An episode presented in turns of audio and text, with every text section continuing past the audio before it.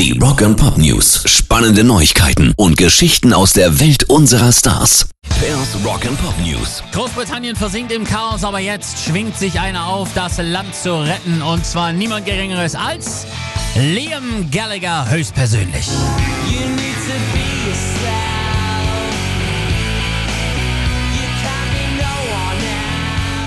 twitterte jetzt folgendes. Mein Name ist Liam Gallagher. Ich habe vier wundervolle Kinder. Ich habe in den letzten Jahren weitaus mehr als einmal Drogen probiert. Ich hatte viele Nummer 1 Hits. Also schickt mir endlich den Schlüssel für Haus Nummer 10 und ich kriege diesen Haufen Scheiße schon geregelt. Warum ich? Warum nicht? Boah. So eins hat er allen Politikern auf der Insel schon mal voraus. Radikale Ehrlichkeit. Und ich glaube ja, dass das und Transparenz genau der Schlüssel sind, um wieder Vertrauen in die Politik aufzubauen. Also hey, go Liam! Rock and Pop News. Ich hatte euch letzte Woche schon von dem Großbrand in den Univer- Universal Studios erzählt, der schon 2008 war, wo aber jetzt erst rauskam, wie viel Material dabei wirklich zerstört wurde. Von Nirvana zum Beispiel, auch von R.E.M. Alles bislang unveröffentlicht und wie im Falle von Nirvana nun auch eben nicht mehr neu zu beschaffen.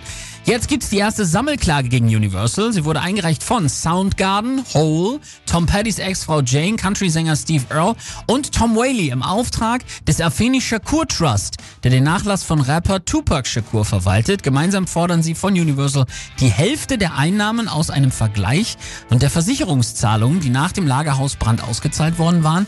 Belaufen hätten diese Ansprüche sich auf 150 Millionen US-Dollar. Nichts davon wurde damals mit den Künstlern gezahlt. Ein echter Skandal. Pairs Rock and Pop News.